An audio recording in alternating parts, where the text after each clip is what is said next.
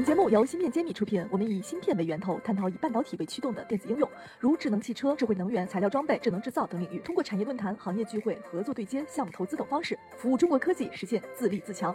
欢迎关注芯片揭秘公众号，我们与你一起共创国潮新生态。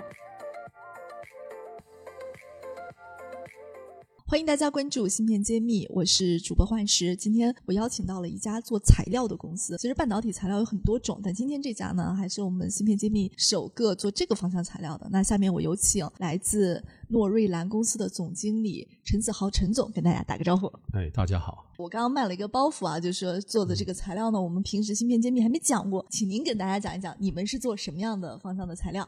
我们公司是在山西的芮城。主要是做高分子复合材料的研发跟生产，以 PPE 聚苯醚材料为主。那聚苯醚材料我们知道，它是一个高性能的工程塑胶，运用在很多的领域啊，比如说光伏，还有新能源啊，还有汽车方面。这次有幸来西安这边参展这个半导体展，好，这也是我们一个主攻的项目。那半导体在整个生产环节会用到很多的塑料，比如说晶圆加工、封装测试啊，主要是用在包装材。起到一个保护晶圆或芯片的作用，还有一个储存、运送的作用。其实芯片环节，我们很多时候谈的材料都是在生产环节使用的，所以您这个材料是在哪一个环节用呢？主要是在包装、储存跟运送、保管芯片的这个环节。所以塑料在半导体可能看起来不是那么的亮眼，但它像一个螺丝钉的角色是不可或缺的。我就要想向您请教一下，就是在芯片行业用的塑料和我们生活中平时常见的塑料有什么样的？特色的要求吗？它的难点在哪里？刚刚有特别强调说，我们的材料在塑料里面归类为工程塑胶，所以顾名思义，我们知道说它的耐热性非常好，还有它的耐酸碱啊、耐腐蚀啊。要好到什么程度？能给我们一点量化吗？像我们现在做的产品，至少要耐温到一百五十度以上。哦，这个在一百五十度它不变形，不对，它不变形，它收缩成型方面都非常的稳定。这是在耐热方面。那另外它的尺寸精度也要非常的好。当然，我们要赋予它防静电的一功能，因为在运送的过程，假如说有静电的产生，对这个芯片是会有致命性的破坏。对，因为那个晶圆切出来的东西都是很脆，上面做了很多电路，是所以保管它，我觉得这是一个很危险的一个事情。如果做的不好，对，这又牵涉到它要有一定的机械强度，不是说一般塑料可以胜任的，而且我们还要赋予它一些性质，这就是我们改性厂的价值所在。您说了一个专业词叫机械强度，是不是能给我们解释一下什么叫机械强度？塑料具备机械强度会怎么样？机械强度其实有分比较多种，我们所谓的韧性跟刚性。那韧性的话，就是我们所谓冲击强度，就像我们这个塑胶，比如说我们会摔在地上啊，或者是说碰撞啊，不会开裂，这个大部分都涉及到它韧性方面，就是我们所谓冲击强度。那另外还有一个就是刚性，其实在我们的产品 IC 脆上面是蛮重要的，我们要不容易让它变形，越不容易变形的，就代表说这个材料的刚性越强，所以我们就是在注重这几个方面的强度。那半导体行业我们做了有多久了？现在有什么样的一个成果没有？我们其实，在塑料方面是。以这个改性为我们一个基础，在向下游领域去延伸。那半导体是我们其中一个领域。那半导体我们大概做到现在有六七年的时光了。我们的客户涉及蛮多的大厂，比如说在台湾的 ASE 或国内的一些比较大型的封测厂啊。我们从原料一直到最终的成型加工产品的产出，我们都是一条龙式的一个服务者。其实这个对咱们的稳定性和可靠性就大的一个要求。对，我们会更贴近客户的要求。而且，因为我们是一站式的服务，我们的成本相对会比较低。怎么理解一站式？就是说，我们是一个闭环。我们从客户的需求，他会给我们一个需求，我们就开始设计这个产品，最终终端的产品的结构，再去选择材料，再去赋予所需要的功能，再经过我们的成型加工厂去精密加工，到最后就是一个产品出来。所以，你可以根据客户的需求去为他定制是的，是的，特性的一个不同的塑料。对，不管是特性，而且甚至是它的。结构、外形，甚至它的外观。假如说它外观要漂漂亮亮的，哦，就是闪烁的金属的颜色啊，或者说 什么大理石纹，我们的外观也可以做这个这方面的，这也算是一种改性。按照客户的要求，在不同的场景下都满足它。那我觉得，除了半导体，你们其他方向的应用应该会更多吧？是的，是的，半导体是我们其中一部分，但是因为。这次西安的这个展哦，我昨天也来了，听到这边的领导专家在讲这边的状况，我觉得这边是发展大好，所以我们会以西安为一个半导体一个目标来设个工厂，发展一个大西部的半导体工业。那能给我们介绍介绍咱们在其他方向上有哪些上的一个具体应用？PPO 的几个产业，其实目前最红火的就是在新能源动力电池这个方面。新能源动力电池其实它是一个强调一个防火，还有一个高的机械强度，也是一个尺寸安定。那这个在 PBO 材料都是它的优势，它的优点。我能问一下，就是这个防火它的等级啊，或者是什么程度的一个防火？比如说电池已经烧起来了，是这个材料是不会被烧掉，还是说它会有一定的什么样的一个程度的防火？阻燃等级哦，在不同的材质它有不同的一个规范，但是在塑料里面，我们是以 UL 九四这个规范哦为判断标准，我们是达到一个 V 零等级材料。好，在燃烧几秒之后，哦，它会在多少时间以内熄灭？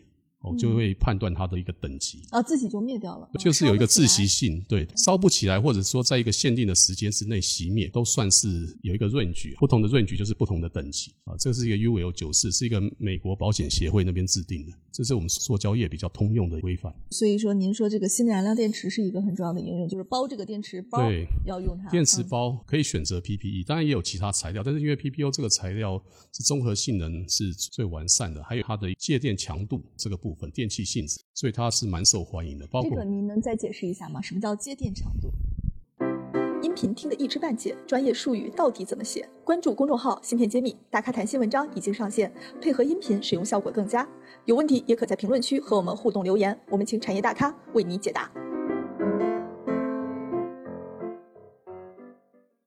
借电场所，就说我们在电磁波的环境之下，这个材料不会去影响它的强度跟它的速率。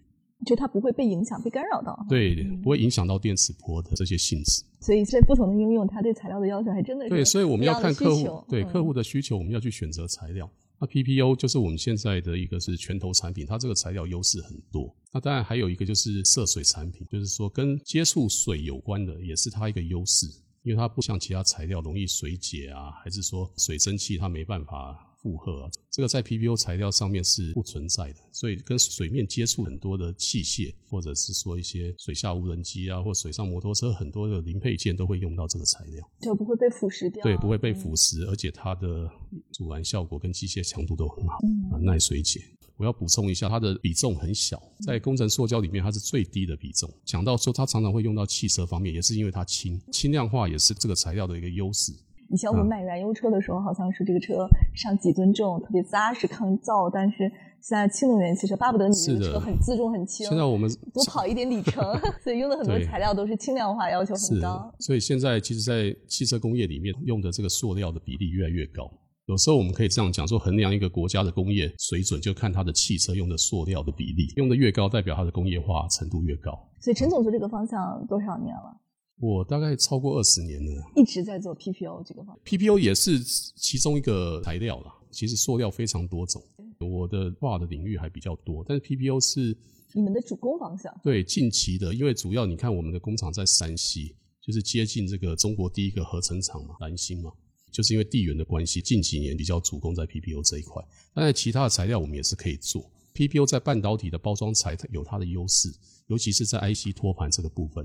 基本上百分之九十都是用 PPO 的材料，托盘就是放制作好的芯片的，对，做封装好的芯片。像我今天刚好有带，像这个就是我们所谓的 IC 碎 IC 托盘，好，就是芯片就放上去，做一个接下来一个测试它的稳定性，还有一个转运啊，或者是送到客户端的一个载体。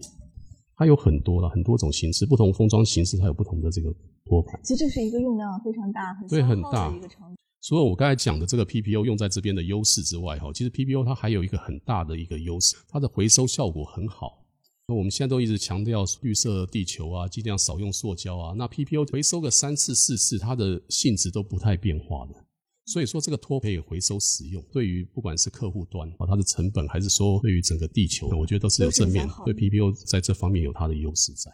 这个方向确实是也丰富了我的一个观察哈。那我想问一下，就是您是做工程塑料的，那我们食品级的这些塑料和工程塑料比起来，会不会门槛更高，或者技术难度更高？因为我我觉得像家里边用的塑料，有的时候它也可能会进微波炉啊什么的，它是不是也是要有具备耐高温的这种属性？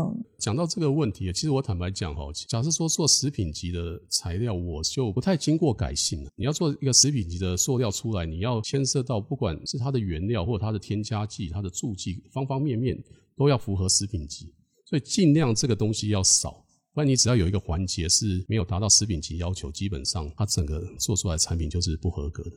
所以这个难度是的确比较高，而且尽量是用一个基础材料在做。对，它有食品标准在那里。对，有食品标准在这边。那我们现在工业塑料的这个行业的发展的情况是怎么样的？能给我们稍微介绍一下现在产业的格局吗？工程塑料其实都是不可或缺的，你只要是电子电器产品上面都会用到，汽车啊、航太啊、航空啊，那它会跟一些无机材料啊、无机啊或者是金属啊这些。哦它会去做一个复合材料，所以它是一个很多样化的。我觉得这市场是一定有的，而且是越来越大。而且随着这个科技的发展，我们刚才讲的工程塑料，其实它还有分为所谓的特种工程塑料，就是高性能工程塑料，它的耐温更高，它会用到更宽广的领域上面去。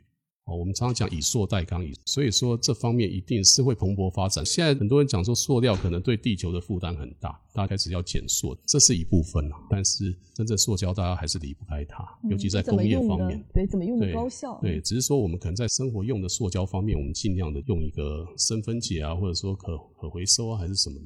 但是我觉得在工程上面这部分还是不可或缺的。它有一个不可替代的属性在那里。那您对自己的公司未来的发展有没有什么样的一个？规划和预期，能不能跟我们分享一下？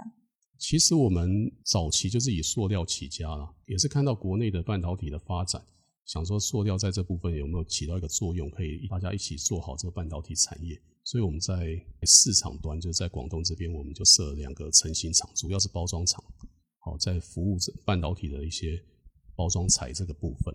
好，这是半导体的部分。那我们也希望说是随着产业在中国。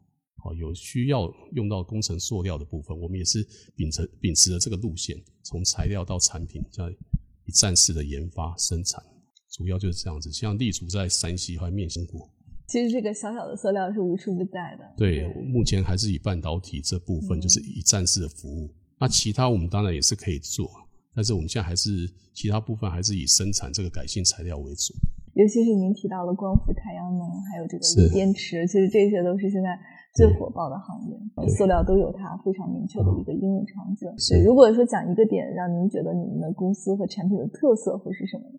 我们就是专业专注，啊，一站式服务。好的，谢谢谢谢陈总今天给我们分享了这么多，也让我了解了半导体里边用到的材料的一个情况。呃，也欢迎您以后继续到我们芯片揭秘给我们做一些产业的科普。谢谢，谢谢谢谢。我是山西诺瑞兰陈子豪，我在芯片揭秘等着你。芯片揭秘汇聚精英智慧，打造 IC 人专属发声平台，传播专业知识，科普芯片魅力，剖析产业热点，揭秘行业发展趋势。我是主播幻石，我是主讲人谢志峰，欢迎大家关注芯片揭秘。